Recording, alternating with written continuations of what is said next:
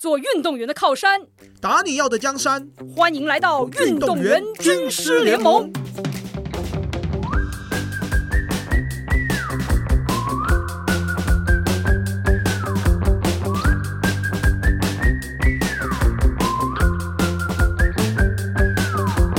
哎，光头，你在成长的路上啊，你有觉得在做什么选择的时候遇到困难吗？呃，选择上比较困难的一个是项目的转换，嗯，一个是未来的发展。你那时候项目转换的时候，你觉得最不容易去搞清楚，或者说你你的那个难点会是什么？一个是热爱，一个是陌生。因为我在那个阶段，我非常热爱篮球这个运动。我们在早期喜欢看《灌篮高手》，它所带来的憧憬，不管是称霸全国，或是我们看到的美国梦，其实，在那个时候，即便自己不是一位先发球员，但心中的种子总是有的。嗯，其实自己啦，从小学嘛，我们当然大家小学都是一样的，然后对于运动来说，都是一个兴趣爱好。那那个时候呢，我们的体育老师就给了我一张报名表，嗯上面写着金华国中体育班嗯报名表。那那个时候我就拿回去给我家人，那我家人认为说一技之长会是未来非常重要的一个选项嗯啊。那那个当然是我家人非常有前瞻性的啊、就是在那个时候可以去嗯想到这件事情，认为一技之长是非常有用的。而且那时候是大概十几快二十年前了，将近对，差不多，对，差不多，差不多。而且他们还能够认同体育可以是一个一技之长，这也是在那个年代，我觉得也是蛮算少数。蛮算少数的，但是我觉得最主要应该是他们看到我的热忱。毕竟那个时候我只要下课，每天都打球到七点才回家，嗯，所以我觉得他们认为我对这件事情是有有可能呃有执念的，有喜欢的。嗯那他们认为说人生读书只是一个部分，嗯，那你做你喜欢的事可以帮助你走得更远，是，这是我家人认为的。所以那个时候我就填了这个报名表，是，就送出去了。嗯，很有趣，我忘了提到，我是金华国中第一届体育班。那体育班里面有几个不同的运动项目？我们那个时候有桌球、嗯田径、嗯篮球。嗯，好，那跟大家分享，那个时候篮球总共有十六人，桌球两个，田径零个，这是我们第一届的班别。怎么好？特别哦。很特别哈。对，是，而且田径零个，好，那那嗯最后再跟你分享，你知道最后整个毕业之后，对，哎、因为第一届总会有，因为我们金华国中等于你是要跨学区去读这个体育班嘛。嗯我们最后毕业的时候，我记得好像是我就变田径了，嗯然后所以是田径两个，嗯然后桌球一个，嗯，然后篮球好像六个吧，那剩下的都转普通班了，或都转学是转哦学，因为你只要就是不读体育班，你就要转回你原学区的学校。其实有时候我们在学校，可能大家也会用一些独特的眼光来看我们在做什么啊，比如说好奇的眼光，对，好奇的眼光。那当然我们在篮球室内场大家看不到，但是有时候我们会到户外训练，不管是跑田径场的体能，或者是在户外的篮球场做一些技术性的训练。嗯。那那个时候其实就诶莫名其妙，当然就到田径队了嘛。嗯那我就那个时候最主要进田径队的原因，是因为我想要有好的高中。嗯毕竟我那个时候在篮球队，我是没有办法挤到我们所谓的十二人名单。那没有十二人名单，你没有办法获得全国前八名，你就没有保送资格，嗯你就没有机会读好的公立高中。那所以那个时候我就觉得说啊，我们家其实也没有什么钱。嗯那我读私立高中，我哥是读公立高中，那我读私立高中，你知道这种兄长之间会有一个自我比较的一个心态。嗯，我当然希望说能够减轻家里的负担，嗯所以我就那个时候好像看到田径队的光是比较清楚的。嗯，哎、你是不是说当时田径队的这个教练第一次去找到你，是因为看到你们在这个篮球馆练体能，看到一个跑得比田径选手还要猛的一个人？呃，那个时候听说一开始是耳闻，耳闻田呃篮球队有一个跑得蛮快的，嗯所以他就亲自到田径场按码表。嗯然后后来呢，听说按完码表之后，因为当然是我后来田径队队友告诉我，嗯他就说啊，你们这些跑田径的啊，怎么会跑出一个每天拍球的？然后那个时候我听到我就大笑。嗯，对，那当然也是因为这样子的一个转折点啊，让我有机会在田径赛第一次比赛的时候就获得那个时候台北市第八名。嗯。那我也因为这场比赛拿到了我的国中的第一张第一张奖章。嗯。然后我拿回去给我家人看的时候，他们就很意外，嗯。因为那个时候是我国二下嘛，嗯。你想想看，你一年半都没有任何的，就是一个表现或是见证，嗯。所以其实就嗯，我好像有被认可的感觉，嗯。对，那是第一次。嗯。那后来就在升学的这一个管道的想法，就觉得说，好，那我想要用田径去升学，嗯，然后读公立高中，嗯，所以其实当时考虑的其实就是升学而已嘛，有更多的想说这个是可能会成为自己的职业这种可能性吗。其实完全没有诶、我坦白说，在那个阶段，我整个的投入都是想说为了升学，嗯。而且甚至我对田径在那个时候，我必须要说，我只有一个人练习，然后我又都跑得最长，因为我们的队友全部都是投掷类、短距离、嗯。跳步，嗯，那就只有我一个中长跑，所以我每次练习都一个人。嗯。那你要想，就是说我那个时候是从篮球队这样嗯 team work 的运动到个人的运动，嗯。我非常的感受到孤单。嗯嗯嗯，所以转过去之后，先奔着这个升学的这个理由，反正就先专心练，反正我先把下一步先安排妥当再说。对，所以也因为这个机缘下，就是但我还是很渴望这件事情嘛，想说透过这个升学，所以我在某一年的呃，就是国三的第一场的全国赛，嗯。我就获得了第五名。嗯。那个时候辗转之间也被了这个成员高中，就是我的恩师潘瑞根老师嗯。相中，他就认为说，诶，我是一块璞玉，嗯。但是他认为呢，这块玉目前还没有办法雕塑，因为我的跑步动作实在太丑了。嗯。我他说我是用意志力、用生命在跑步，嗯。那个摇头晃脑、嗯。甩手、嗯骨盆扭曲，嗯，大概是用这样子方式来形容奔放的我。跑姿。对，奔放的跑姿。那那个时候就他就邀请我到成员高中去就读，嗯哇，我当下心都抖了，那个抖的感觉是，哇，竟然是公立高中的老师来邀请我，而且还是超马国手的教练嗯邀请我到他们学校。嗯，对，所以那个时候邀请，基本上你就决定，就是这就是你未来高中要走的这个路了吗？因为就是你知道那时候也没想太多，你就认为既然已经有人对你抛出橄榄枝了，就好好的把握这个机会。嗯就是有时候强权的威严可能比较明显，就是我已经到那个高中去训练了，嗯，其他学校自然也不会去做可能接触的动作。哦，所以那时候其实你还没有入学，但你已经去那边跟着练了，算是吗？呃，对，就是我在国三下的时候，我已经过去跟着一起练了。哦，OK OK，所以你当时可以说，呃，国中升高中的这个升学的路径还算是比较单纯、比较直接一点的嘛。对，比较直接，就是直接就是有被相中，嗯然后被邀请，嗯然后进入到那边。嗯本来在国二的时候还想说自己能读哪里，嗯，然后那个选项其实本身就是一个很不错的选择了，所以应该是说其他也没有更多的考虑，就直接去参加他们的这种训练了。呃，其实我觉得会做这个选择，这个当然是有故事的。就是我第一次坐上潘老师的车子，他就跟我说：“嗯诶，汉轩，你的不管兄弟姐妹啊，或是家庭啊，他那时候跟我聊的不是跟我聊我跑步怎么样，嗯，是跟我聊这些跟我的生长背景有关的东西。嗯然后聊完之后，他就说一句：“哦，那你的未来三年，老师会保证你稳稳的，不用担心学费、生活，嗯然后你就好好的训练。嗯”那个时候我就听了就很感动。嗯，所以我我不知道哎、就是 这还蛮有趣的，可能抓住我的心吧，嗯我就觉得说我应该是要去这边，嗯嗯，我觉得我嗯被抓住了，就是教练的这样子，呃，算是我脆弱的一面嘛，对嗯我觉得就是有这样的一个感触，把你当成一个就是一个孩子，先以一个人在照顾你，然后其实才在谈后面的其他的事情。呃，对对对对对，所以有点算是是安定我的心，嗯。因为毕竟那一块是我最不安定的嘛，嗯，对。嗯。不过其实对所有人来说都是吧，就是心先安定了，你后面的这些东西才可以更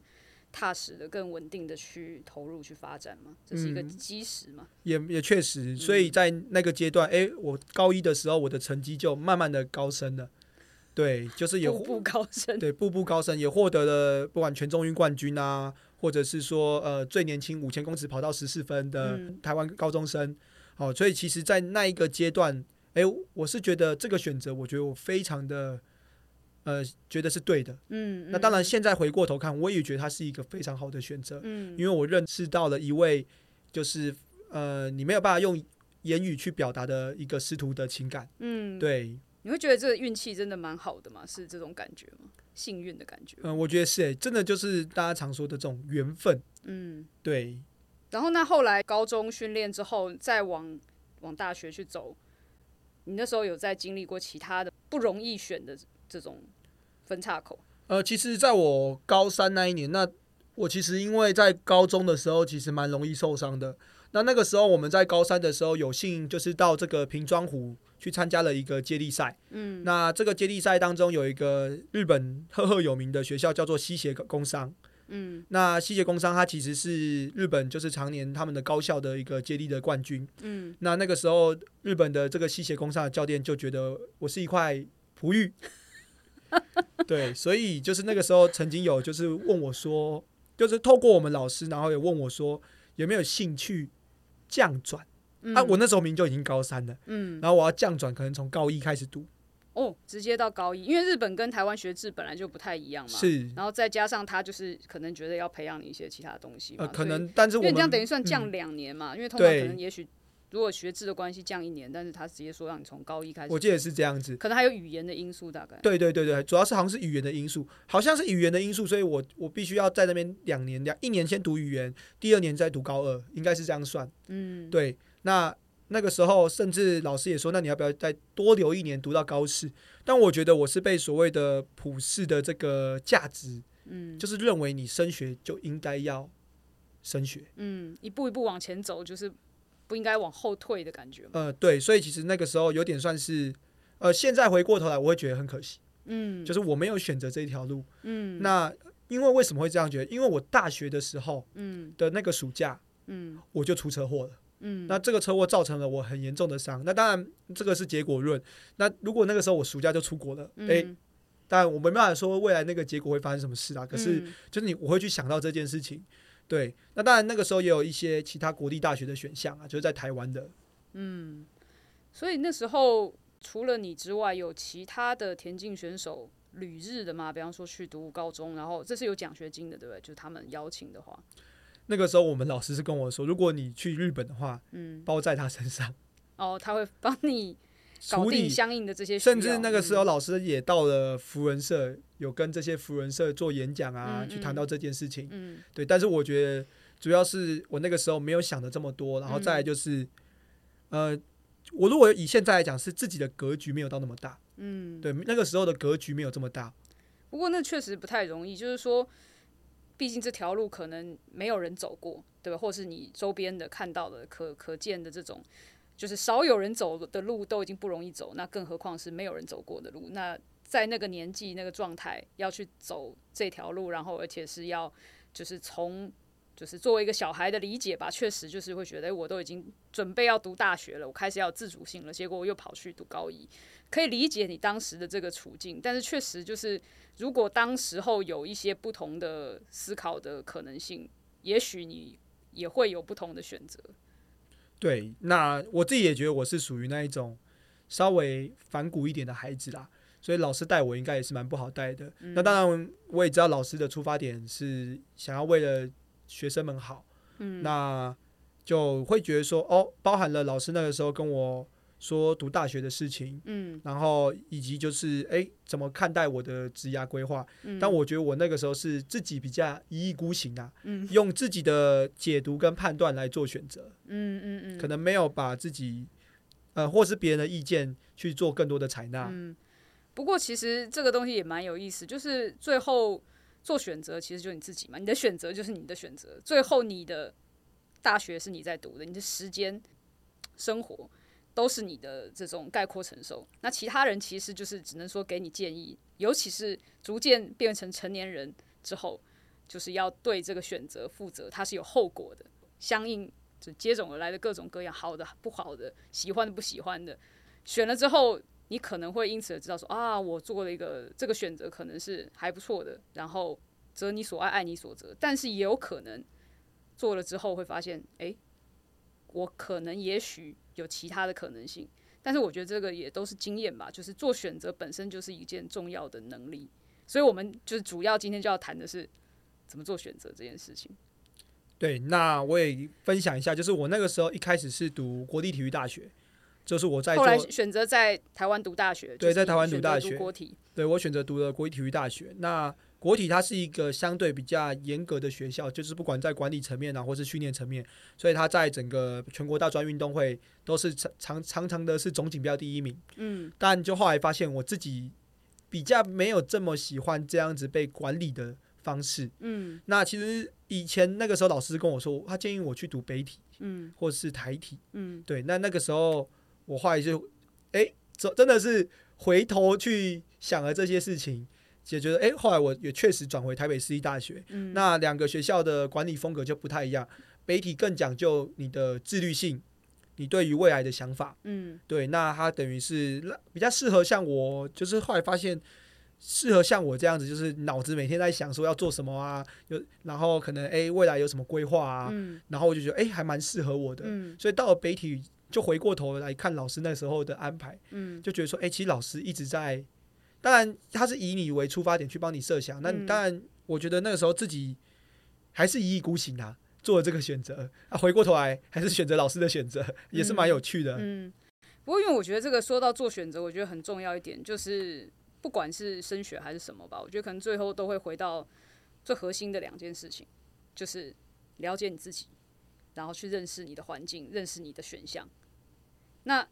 我相信老师带了你三年的时间，而且是很深度的带你，称他为恩师嘛。他其实是相当了解你的情况，可能也是基于这方面的这种认识，然后包括了解这个学校不同的文化跟风格，所以给到你相应的这个建议。当然，也许当时老师可能给你这样的建议，你并不知道他为什么这样子推荐你。对我完全没有想法，而且我是觉得说，嗯，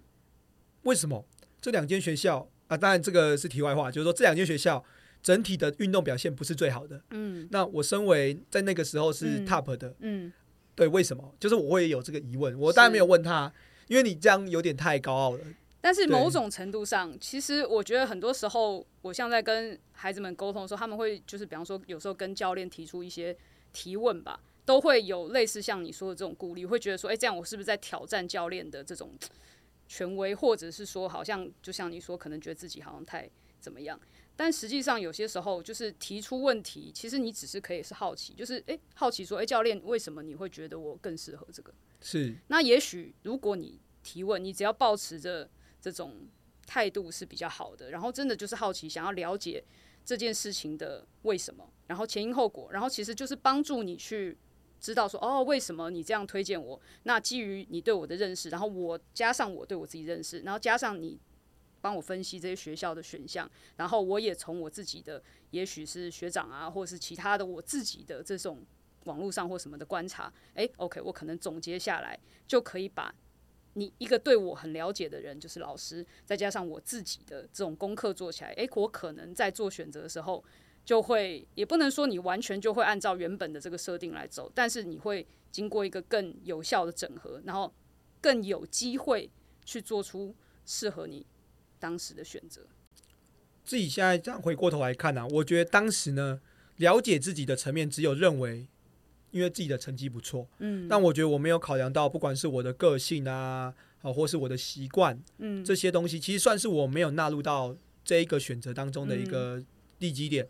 所以那当然我去看到大学，因为台湾就是著名的三三大体校嘛，北师大、国体、台体。那其实我也说真的，我没有特别的去了解这三间学校的文化，嗯我可能就是了解他们的成绩走向。嗯那这三三间的文呃，这三间的学校的不管是管理层面啊、校风啊、文化啊，其实我其实都完全没有去做功课。嗯，对，所以其实那个时候就是我了解自己的层面是成绩，嗯所以我看待这些事情的时候也是成绩。嗯我觉得这还蛮就是直接的。嗯，就是像你刚刚说，你觉得我是 top，所以我也应该要去那个总锦标冠军的学校，才比较匹配我的这个能力表现状态。